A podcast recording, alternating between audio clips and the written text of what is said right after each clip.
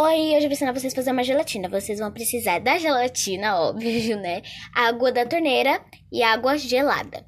Vocês vão pegar uma chaleirinha e vão separar 220 ml da água da torneira e colocar dentro da chaleirinha e botar no fogo até ferver. Enquanto isso, enquanto a água que está no fogo ferve, vocês vão pegar 220 ml da água gelada e vão deixar ali no cantinho. Vão abrir o pacotinho da gelatina, jogar dentro do, do recipiente que vocês separaram. E aí você vai esperar a água ferver. Quando a água ferver, você vai pegar essa água fervente, vai jogar dentro do potinho onde está a gelatina, vai misturar até dissolver tudo e aí você coloca a água gelada.